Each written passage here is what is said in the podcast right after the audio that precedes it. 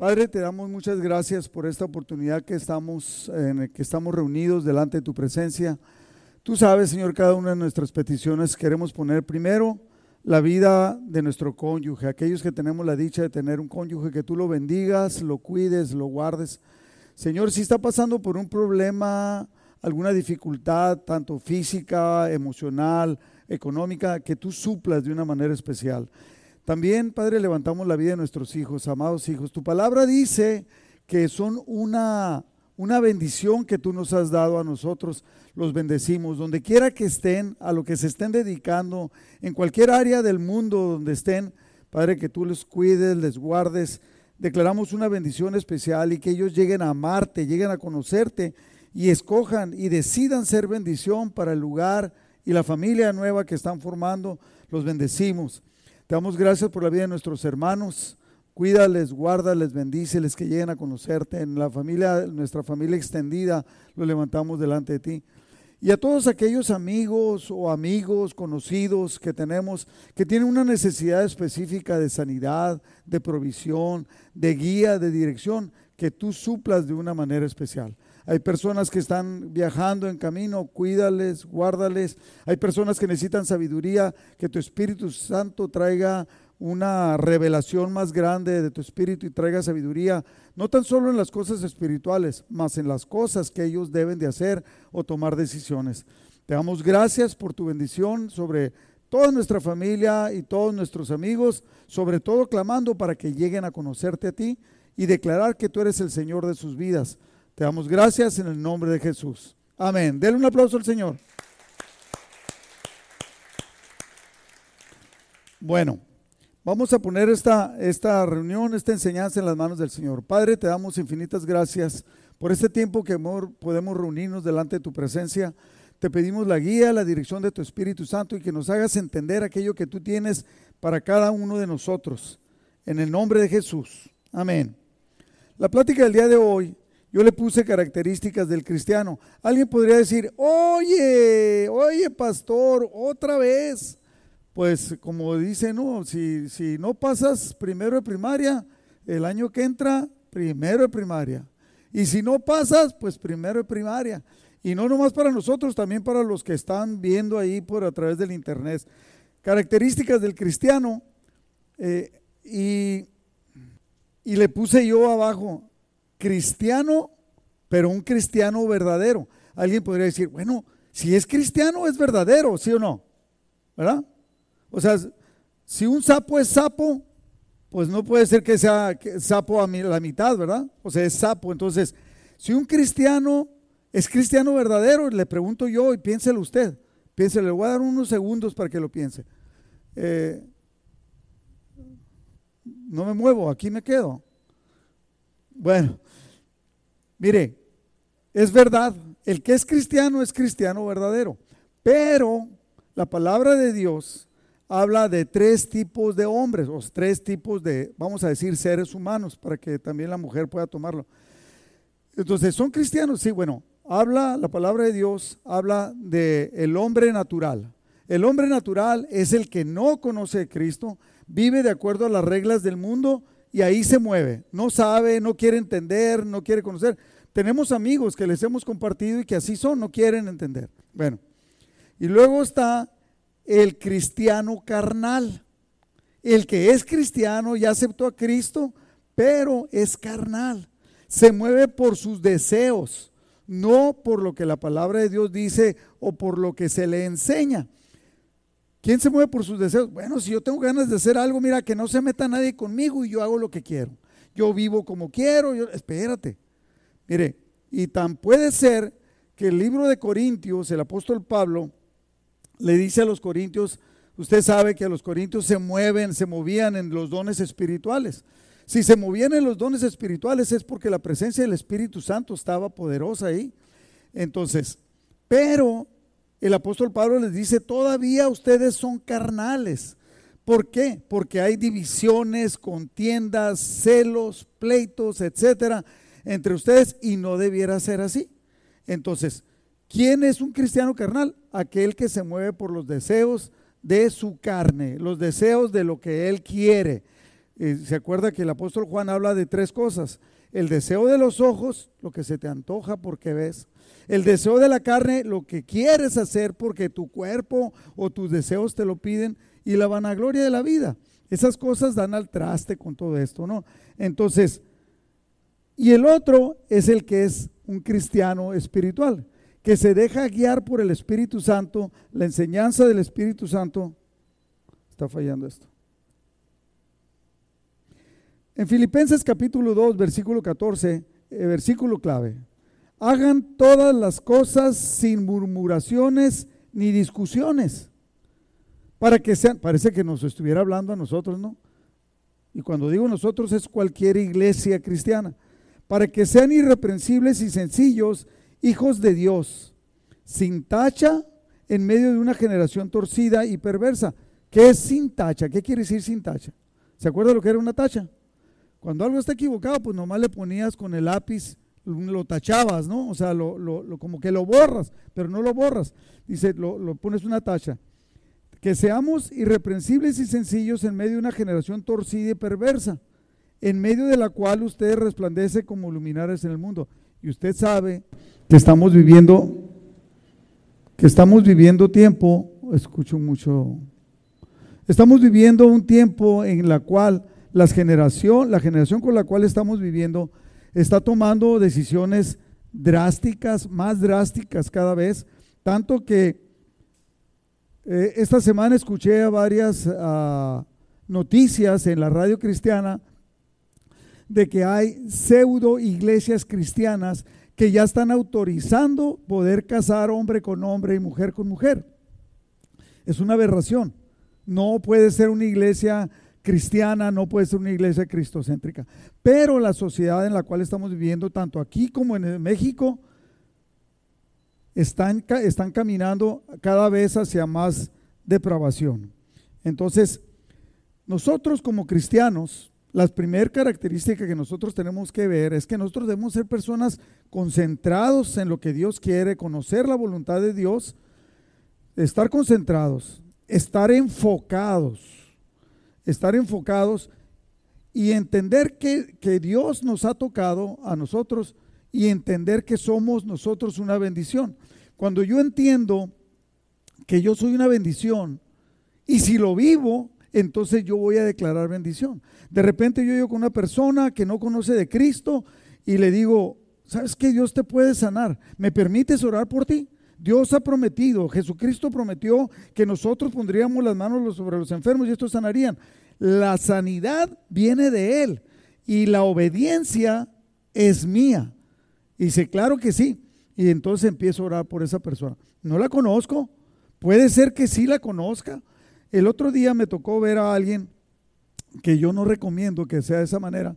Estaba en un laboratorio aquí en Caléxico en la mañana, estaba haciendo fila y un cristiano estaba ahí que la con una señora, estaba, la señora y se sentó a un lado, una señora ya mayor de edad, y tenía dolores, achaques en su pierna, algo.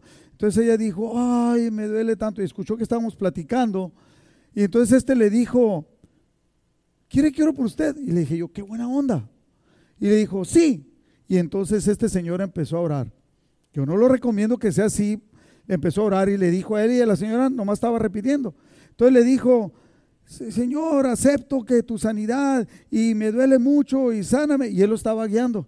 Entonces cuando estaba guiándolo, él le dice, y te acepto a ti como mi Señor y Salvador y te pido perdón por todos mis pecados. La señora no se había arrepentido. ¿Sí me explico?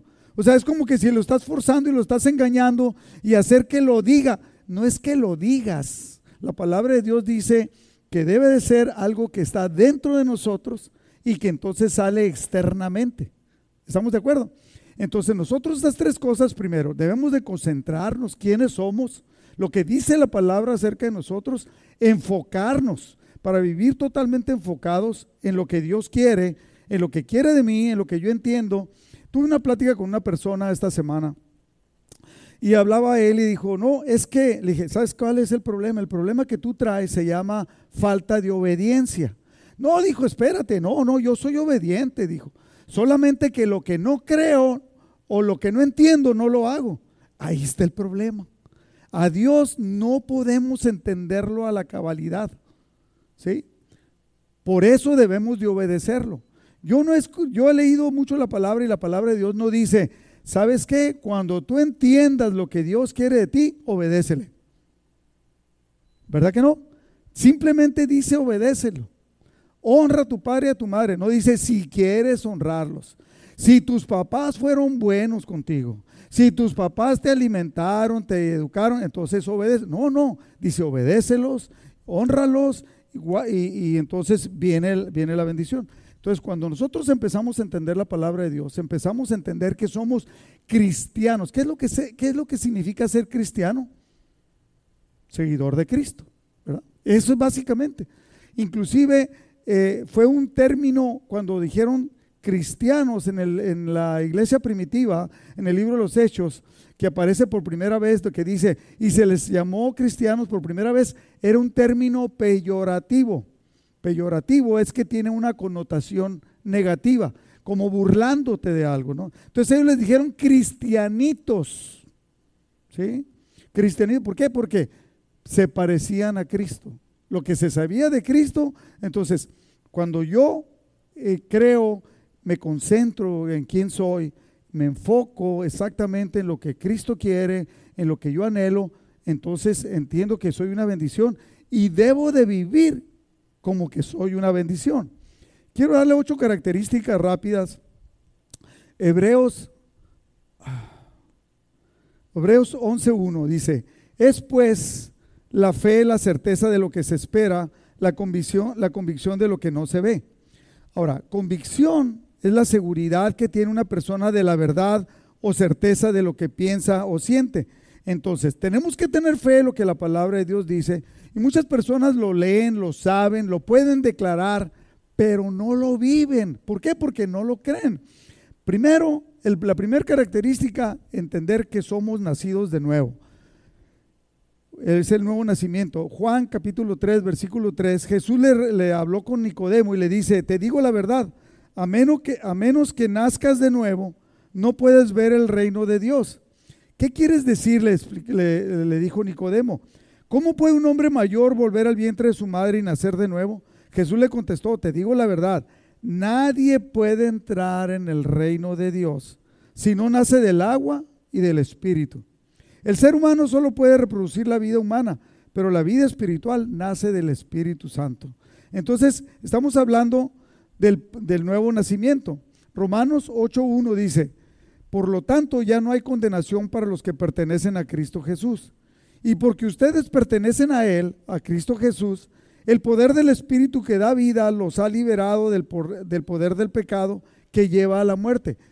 Entonces, si yo entiendo, si estoy concentrado, si estoy enfocado, lo que dice la palabra, entonces no es por lo que yo digo, es por lo que yo creo es por lo que Dios va a hacer en, mí. Versículo 5 de Romanos 8.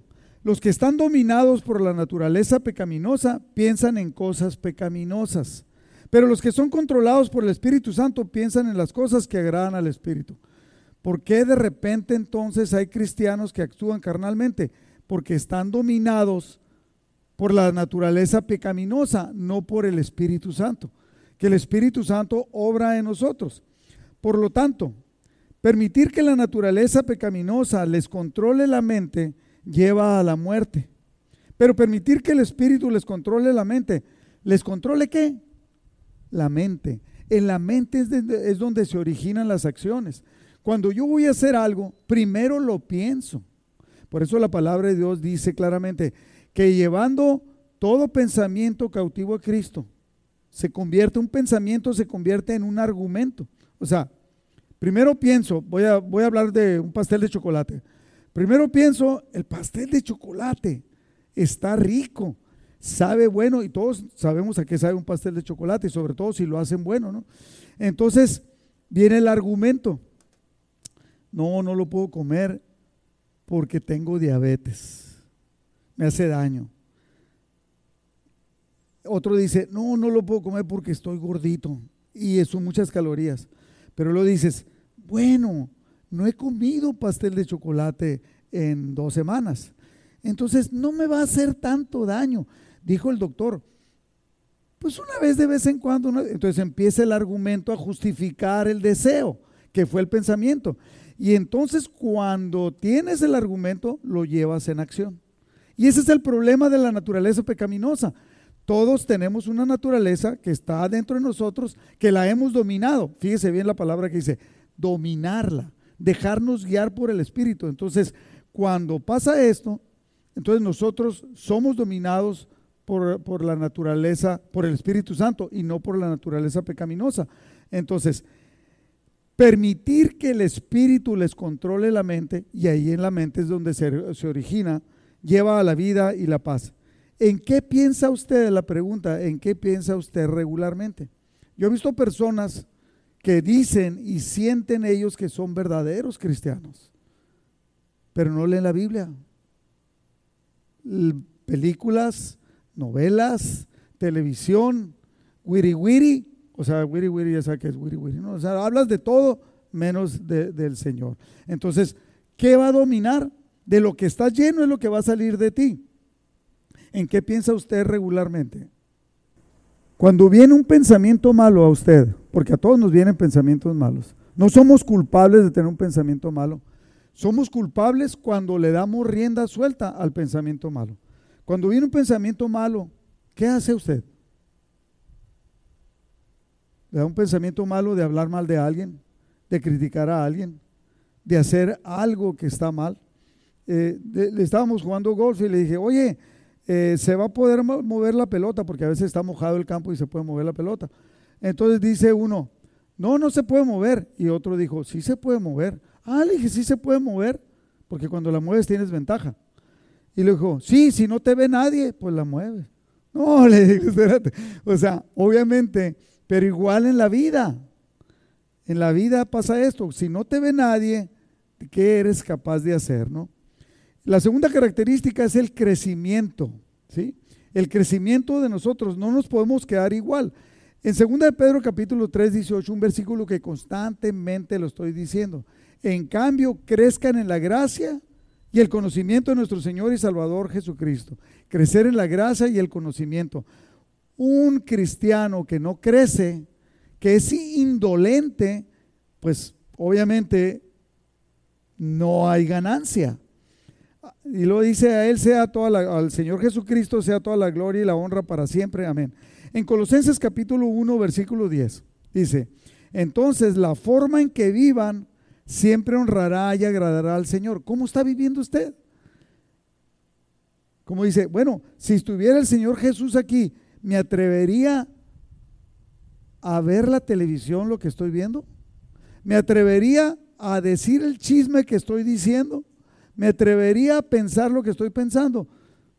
Pues te tengo una mala noticia y una buena, que es la misma. Sí está el Señor Jesucristo junto a ti. El Espíritu Santo, no lo ves, pero ahí está.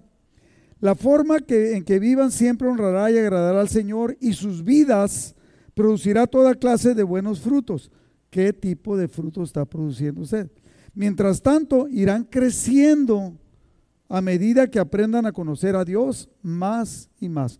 Obviamente, cuando hablaba con esta persona y decir, bueno, por ejemplo, decía alguien, eh, oh, yo me quiero bautizar, dijo, está bien, este, ¿cuántos años tiene de cristiano? Pues como 14. ¿Y por qué usted es bautizado? No, pues porque no soy perfecto y sigo cometiendo pecados. ¿Alguien de aquí cree que usted es perfecto? El que más se acerca no vino hoy. Entonces, pero, no somos para nada perfectos. Iremos creciendo a medida que aprendan a conocer a Dios más. Entonces, el crecer es una decisión. Cuando nosotros como niños no tomamos una decisión de crecer, ¿estamos de acuerdo? Simplemente vas creciendo. Y a nuestros papás, nuestros tutores, a ellos les toca la tarea de enseñarnos, de prepararnos. Eh, pero para nosotros crecer como cristiano es una decisión. Decía esta persona, tengo tantos años de cristiano y no me he bautizado porque pues no soy perfecto. No, Dios no busca gente perfecta. Por eso hemos dicho que las congregaciones, las iglesias cristianas somos un hospital, porque todos cuando llegamos llegamos con un montón de problemas, con falta de perdón, con amargura, con envidias, con coraje, con, con cosas. Hay personas que traen, a veces he hablado con personas y traen un conflicto no resuelto con la esposa y se casaron hace un chorro de años, no póngale los que quiera, y todavía tienen ese conflicto de interior.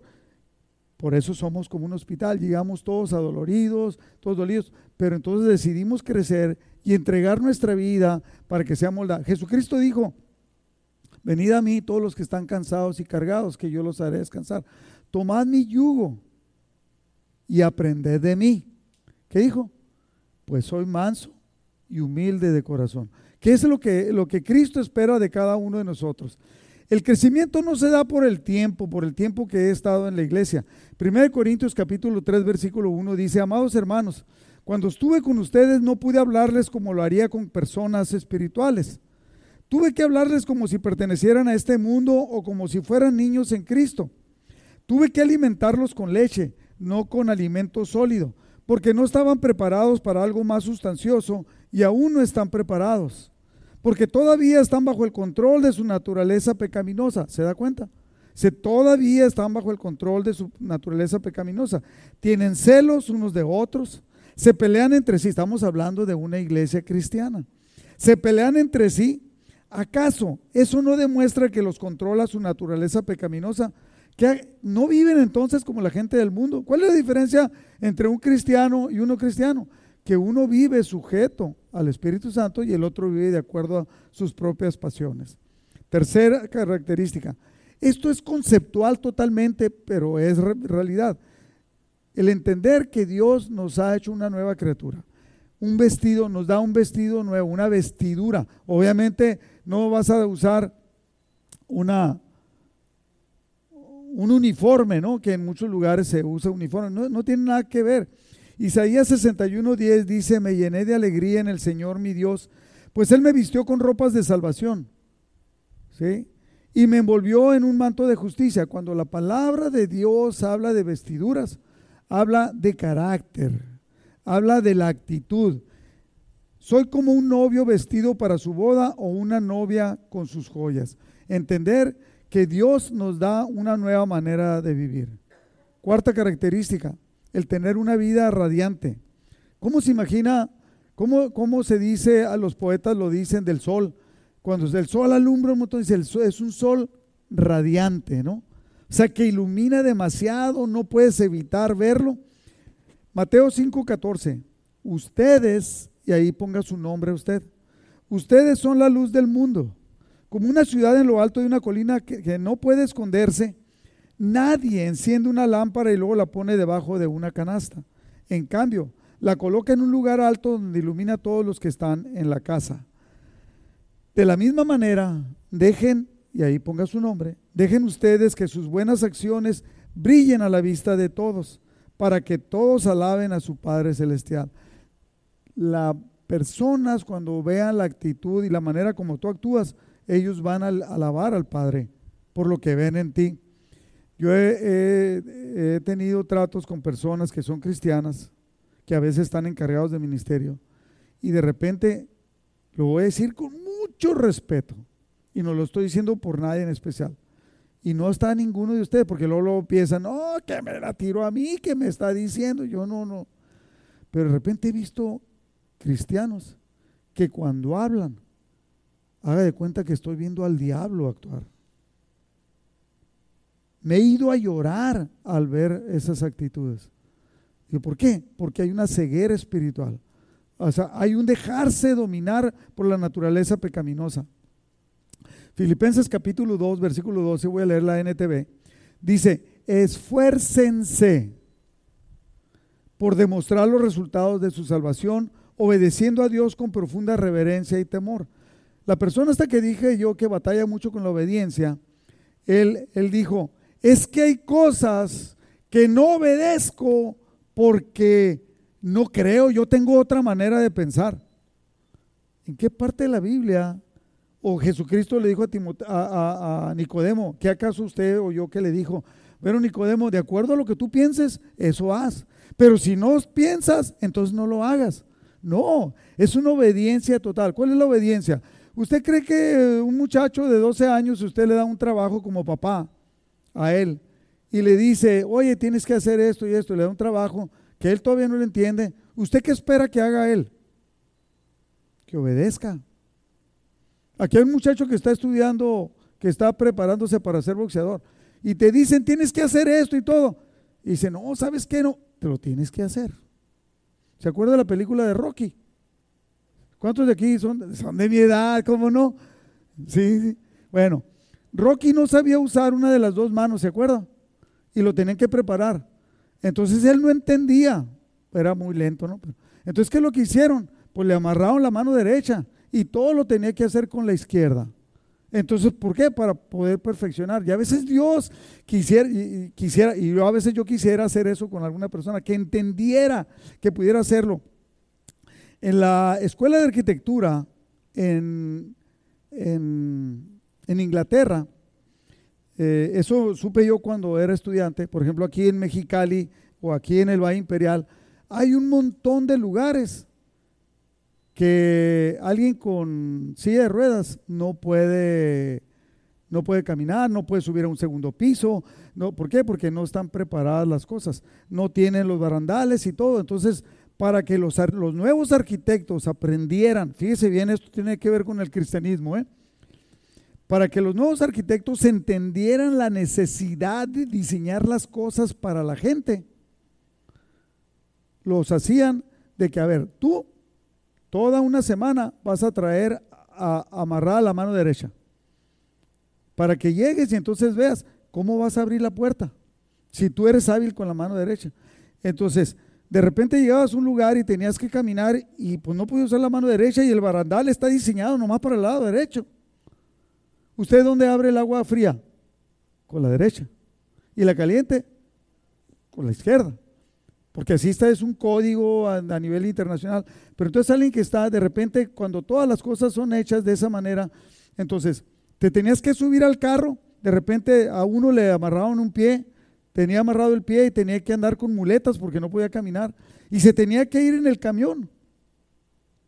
Y no podía porque el camión no está diseñado, a lo mejor ya ahora, pero en aquel entonces, cuando yo estaba estudiando para estudiante, que era para arquitecto, que es hace como 40 años, pues obviamente es un problema subirte al camión porque no lo entiendes. Entonces cuando nosotros empezamos a entender, es diferente. Pero lo que Dios quiere no es que lo entendamos, es que lo obedezcamos. Y es ahí el primer problema del tanto, de, de tanto cristiano. Dios trabaja en ustedes y les da el deseo y el poder para que hagan lo que a Él le agrada. Hagan todo, mis queridos hermanos, sin quejarse y sin discutir. Eh, le dije yo a esta persona, tienes que hacer todo sin quejarte y sin discutir. Dijo, está bien, estoy de acuerdo. Cuando yo crea que lo debo de hacer, lo voy a hacer. Ahí está el problema, pues. No puede ser. Tú, yo creo que a, nuestros hijos nunca les dimos órdenes. Mi hijo, si quieres, ve a la tienda. Y si quieres, es más, a mí Yolanda me dice, me voy a ir, me voy a ir y, y este, Dejé ropa en la secadora, la sacas, la doblas, la que se tiene que colgar la cuelgas y la otra la pones sin quejar y sin discutir. Dice, ¿para qué? Para que nadie pueda criticarlos. Lleven una vida limpia e inocente como corresponde a hijos de Dios y brillen como luces radiantes en un mundo lleno de gente perversa y corrupta. O sea, vamos a marcar la diferencia. Puse este dibujo que es como una caricatura, si se alcanza a ver ahí. Por un lado llega la gente triste, gris, y llega y pasa a través de Cristo, que viene siendo la iglesia de Cristo, y entonces te hay una vida diferente, una vida llena de alegría. ¿Ok? Número 5, quinta característica, carácter. Este es uno de los problemas más grandes que hay con los cristianos. Carácter no quiere decir que seas corajudo, que seas batalloso, no. Carácter, el desarrollar el carácter, recuerde, lo hemos dicho muchas veces, lo hemos explicado. Dios nos dio un temperamento con el cual naciste. Y son cuatro y la mezcla de ellos. Ya lo he dicho, ¿no? Colérico, no es que seas corajudo, pero es colérico. Sanguíneo, el que es así risueño y que anda muy contento. Flemático y melancólico. Y una mezcla, una mezcla de eso. Mateo 7:21. Hay personas que tienen muy exaltado el temperamento, pero no el carácter. El temperamento es lo que Dios te dio y el carácter es lo que tú desarrollas con el temperamento que Dios te dio y la respuesta que tienes a las diferentes circunstancias de la vida. Hay personas muy cristianas, encargadas de ministerio, llenos de un montón de conocimiento de la palabra, que todavía se dejan dominar por el temperamento, no por el carácter. Entonces, Mateo 7:24, Jesucristo dijo, todo el que escucha mi enseñanza y la sigue es sabio, como la persona que construye su casa sobre una roca sólida.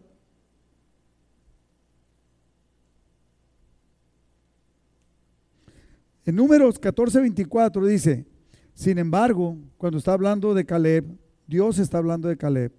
Sin embargo, mi servidor Caleb tiene una actitud diferente de los demás, tiene un carácter diferente a los demás. Él se ha mantenido fiel a mí. En otra versión dice un espíritu diferente a los demás. Él se ha mantenido fiel a mí, por lo tanto yo lo llevaré a la tierra que él exploró. Sus descendientes tomarán posesión de la porción de la tierra que le corresponde. Caleb y Josué eran dos de los espías que fueron a ver la tierra. Entonces dice, a ellos dos Dios los metió a la tierra prometida. A los otros diez, la palabra de Dios en número dice claramente que Dios permitió que se murieran. No quería nada con ellos. ¿Por qué? Porque no tuvieron el carácter. Juan 14, 27. Jesucristo dice, les dejo un regalo, paz en la mente y en el corazón. La paz que yo les doy es un regalo que el mundo no puede dar, así que no se angusten ni tengan miedo. Ahorita estamos viviendo un montón de tiempo de miedo, ¿no? ¿Usted recuerda a Daniel? Cuando lo metieron a dónde? ¿Lo metieron? Al foso de los leones. ¿Recuerda a Sadrach, Mesach, Mesach y Abednego? Me encanta. ¿O recuerda a José el soñador? Esta gente tuvo toda la actitud, de ser obediente a Dios, no importó lo que, lo, que estuvieran ahí. En Josué capítulo 1, versículo 5, Dios le dice a Josué, nadie podrá hacerte frente mientras vivas, pues yo estaré contigo como estuve con Moisés, no te fallaré ni te abandonaré. Sé fuerte y valiente, porque tú serás quien guía a este pueblo para que tome posesión de toda la tierra que juré a sus antepasados que les daría. Mire, cuando hablo de Daniel, Daniel le dijeron que no podía adorar, que, tenía que adorar la imagen. Él no le preocupó. Él sabía. Pero Sadrach, Mesach y Abednego, cuando les dicen que tienen que, adorar al, ídolo, ellos dicen que no. Van con el rey y le dice, el rey que los, los estimaba y los quería, les dice, oigan, que, mira, rey, le dicen ellos. Ay, cuenta que somos nosotros, ¿no? Yo así me veo, ¿eh? Yo así me veo. Yo no sé cómo se ve usted, pero yo así me veo. Y no a todos los veo así. ¿ok? Pero no estoy atacando a nadie porque lo dicen que yo dije que no, no. Le dijeron, eh, eh, ¿vas a hacer eso? Le dicen ellos tres. Mira, rey, vamos a poner las cosas en claro. Nuestro Dios nos puede salvar de este problema del horno de fuego.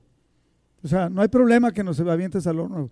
Pero si no nos salva, no hay problema. Vamos a morir, pero nunca le vamos a fallar a nuestro Dios. Y ahorita hay personas, y no estoy hablando de nadie en especial, que viven con un temor. Me encanta David. David era chavalo, era una, se podría decir un adolescente, un jovencito. Cuando llega a llevarles lonche a sus hermanos, y ve al gigante que desafía al pueblo de Israel.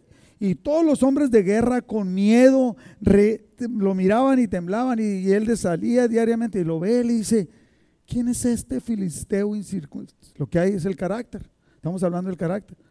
Es quién es este filisteo incircunciso que osa desafiar a los escuadrones del Dios viviente. Mi Dios, que me ha salvado del león, del oso, de, las fieras del campo, también me librará de él. O sea, la confianza, la convicción profunda, como decíamos las tres cosas del primero. Enfóquese, concéntrese y entienda que usted es una bendición. Entonces, obviamente, esta gente tenía fe y la fe, el carácter se basa en la fe. El sexto característica es el compañerismo. Y eso es algo que me encanta que nuestra iglesia lo debe tener. Salmo 133, versículo 1 dice, qué maravilloso y agradable es cuando los hermanos conviven en armonía. Pues la armonía es tan preciosa como el aceite de la unción que se derramó sobre la cabeza de Aarón. En el Salmo 119, versículo 63 dice, soy amigo de todo el que te teme, de todo el que obedece tus mandamientos. Hay algo especial. Yo siento algo especial cuando veo a mis hermanos cristianos. Hechos capítulo 10, versículo 23. Dice, entonces Pedro invitó a los hombres a quedarse a pasar la noche. Al día siguiente fue con ellos acompañado por algunos hermanos de Jope, que le hablaron para que fuera y, los hospedó para que se quedaran. Hechos 24, 23. Le, ordenó a un oficial que mantuviera a Pablo bajo custodia, pero le diera ciertas libertades. Pablo estaba en Roma, estaba ya preso pero le diera ciertas libertades y permitiera que sus amigos los visitaran y se encargaran de sus necesidades. No, no estaba en Roma, estaba creo que en una isla, en la isla de Malta, si mal no recuerdo. Eh, eh, séptima característica, el, el ser entendidos que somos adoptados por Dios. O sea, no nos llegó de la nada. Eso habla de un sentido de pertenencia. Yo he podido ver cómo a veces cristianos que deben de tener un sentido de pertenencia, no lo entienden. Ayer que estábamos en, en los bautizos, estaba una señora, no es de nuestra congregación, es esposa de un hermano de uno de los que se bautizó. Y esta señora se puso afuera de la alberca, viene de allá de Los Ángeles, y a todo el que salía bautizado era la primera que le daba un abrazo, con su cubrebocas, ¿no? Le daba un abrazo y lo felicitaba por haber hecho, el, la, tomado el paso, la decisión de ser bautizado. ¿Por qué? Porque ella entiende el llamado. Voy a decir algo que no, no es queja, pero yo me sentí un poquito así como pastor, un poquito así medio, medio triste, ¿no? No es queja, otra vez. Eh, dije yo, ¿dónde están los que están a mi lado? No? ¿Dónde están los que están gozosos porque otros están bautizando? Neri era el único que estuvo conmigo apoyándome. ¿Y los demás? Ahora, si usted dice, les mandé una carta, una circular, no, no les mandé. Yo dejé que se diera. No se dio. Pero bueno, entonces digo yo, por ejemplo, ¿cómo van a bautizar a otros si no sabes, si no estás, si no participas de lo que la, o sea, ¿cómo aprendió Felipe? ¿Cómo aprendió Esteban? ¿Cómo aprendió? ¿Cómo aprendieron? Haciendo lo que sea. ¿Se acuerda cuando Felipe va con el etíope? Y él sabía y bautizó al etíope. El etíope le dice, aquí hay agua, ¿qué, evita que sea, que, que impide que sea bautizado? Entonces, siempre nosotros debemos crecer. Ah, yo recuerdo que cuando mi pastor Aurelio eh, había bautizos, pues yo iba, ¿no? Por, por, si se necesita, por si no se necesita. A veces se cae algo, pues hay que juntarlo. Se pasa algo, pues hay que limpiarlo, sepa, lo que sea. Y si no dice nada, pues ahí estás parado, esperando, pero además estás aprendiendo. Estás aprendiendo. Yo recuerdo lo he dicho, cuando yo fui cristiano, soy cristiano, pero cuando fui recién convertido, yo tenía muchos años en el catolicismo y había amado a Dios, pero sabía que, entonces miré cómo se hacían las cosas diferentes. Lo primero que participé fue en la escuela dominical. Lo segundo fui encargado de los adolescentes. ¿Por qué? Porque miré que había muchos adolescentes que estaban, y todavía no, no había el celular como ahora, ¿no? Estaban perdidos en, la enseñanza. Y le dije al pastor, pastor, ay, los adolescentes, nadie los atiende, no están poniendo atención. Eh, si están hablando con el papá, el papá los va a perder. y me dijo, encárgate tú. No, yo le estaba diciendo para que pusiera a alguien de los, de los otros, encárgate tú. Y entonces nació el ministerio de encargarse de los adolescentes. Entonces, y luego fui encargado de, bueno, nomás me faltó el ministerio de damas, porque hasta en el de cuneros estuve. Entonces, tenemos que servir, tenemos que entender. Juan 1.12 dice, a todos los que creyeron en Él y lo recibieron, les dio el derecho de llegar a ser hijos de Dios. Ellos nacen de nuevo, nosotros. Somos entendidos que nacemos de nuevo, no mediante un nacimiento físico como resultado de la pasión o de la iniciativa humana, sino por medio de un nacimiento que proviene de Dios. tenemos que tener un sentido de pertenencia. Y octavo es compartir de Cristo, algo que le falta mucho a la iglesia de este tiempo. Somos la luz y la sal. La sociedad se está perdiendo, se está pudriendo la sociedad. Y entre esa sociedad van nuestros hijos, van nuestros nietos. ¿No le da pavor? ¿No le da pavor que su hijo o su hija esté teniendo relaciones sexuales porque el mundo acepta y, estén viviendo? así, es la, así es la costumbre ahora. No seas anticuada, mamá, no seas anticuado, papá. ¿A qué nos lleva eso? A que nuestros hijos se pierdan. ¿No les da pavor? Tenemos que compartir, decirles y decirles y decirle. ¿Qué le dijo cuando Dios le mandó decir al, sacerdote Elí? Le mandó decir a través de, del niño Samuel que iba a llegar a ser el profeta, le mandó decirle, dile que le voy a quitar la vida a sus hijos porque él no les ha estorbado. ¿Le ha estorbado usted a sus hijos? Sí, le escondo el libro. No se lo esconda, túmbeselo, rómpalo, quémelo, lo que sea. Dígale, cada rato dígale, esto que estás haciendo, hijo o hija, está mal. Dios no está de acuerdo con eso. Pero no te va a hacer caso. Tú estás cumpliendo con lo que Dios te está diciendo. Ese es un problema. Nosotros tenemos que compartir de Cristo. Biblia, lenguaje sencillo. 2 de Corintios capítulo 5, versículo 17. Ahora que estamos unidos a Cristo, somos una nueva creación. Dios ya no tiene en cuenta nuestra antigua manera de vivir, sino que nos ha hecho comenzar una vida nueva. Y todo esto viene de Dios. Antes éramos sus enemigos, pero ahora por medio de Cristo hemos llegado a ser sus amigos y nos ha encargado a usted y a mí algo que no hacemos. Nos ha encargado que anunciemos a todo el mundo esta buena noticia. Por medio de Cristo, esta es la noticia, que por medio de Cristo Dios perdona los pecados y hace las paces con todo. En la Reina Valera dice, nos ha encargado este ministerio, el ministerio de la reconciliación. ¿Y cuál es? Que, que Cristo estaba, Dios estaba en Cristo reconciliando al mundo. O sea, nos ha hecho pescadores de hombres. Mateo 4:18. Andando Jesús junto al mar de Galilea, ahorita le voy a hacer una pregunta, a ver qué más le llamó la atención. Andando Jesús junto al mar de Galilea, vio a dos hermanos, a Simón llamado Pedro y a Andrés su hermano, que echaban la red en el mar porque eran pescadores. Y les dijo, venid en pos de mí y os haré pescadores de hombres. Hombres. Ellos entonces, dejando al instante las redes, le siguieron.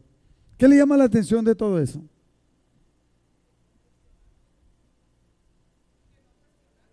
Que no reaccionaron. Ah, que no cuestionaron. Cuestionaron. Sí, no, simplemente obedecieron. ¿Alguien más? Obediencia. ¿Alguien más? Dejaron todo a mí una cosa que me llama mucho la atención es al instante. No se esperaron, no para mañana, al instante. Mateo 28, 19. Jesucristo le da la instrucción a los discípulos que esa instrucción llega hasta nosotros.